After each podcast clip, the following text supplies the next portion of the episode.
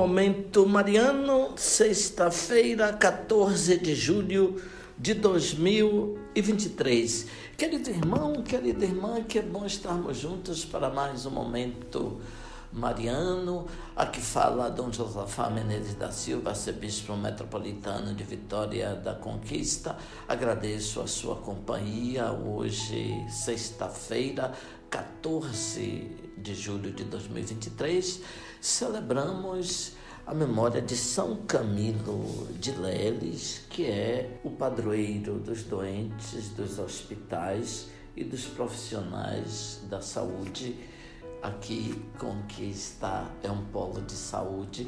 Queremos pedir a São Camilo de Lely que abençoe os doentes, os médicos, os enfermeiros e todos os que vivem e trabalham para o mundo da saúde.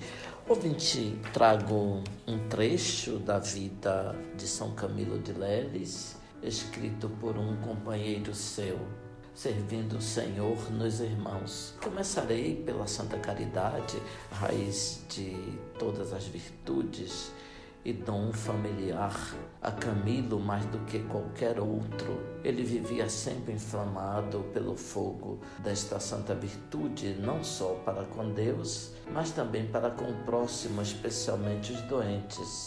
Bastava vê-los para que se enchesse de ternura e se comovesse no mais íntimo do coração, a tal ponto que esquecia completamente todas as delícias, prazeres e afetos terrenos. Quando tratava de algum doente, parecia doar-se com tanto amor e compaixão que, de bom grado, tomaria sobre si toda doença, aliviar-lhe as dores ou curar as enfermidades. Contemplava nos doentes com tão sentida emoção a pessoa de Cristo que muitas vezes, quando lhes dava de comer, pensando serem outros Cristos, chegava a pedir-lhes a graça e o perdão dos pecados. Mantinha-se distante deles com tanto respeito como se estivesse realmente na presença do Senhor. De nada falava com mais frequência e com mais fervor do que da Santa Caridade. O seu desejo era imprimi-la no coração de todos os homens, para incutir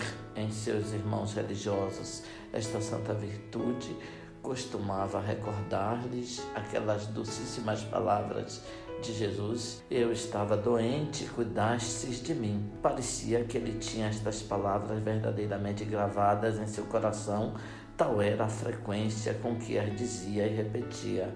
Camilo era um homem de tão grande caridade que tinha piedade e compaixão não somente dos doentes e moribundos, mas também, de modo geral, de todos os outros pobres e miseráveis.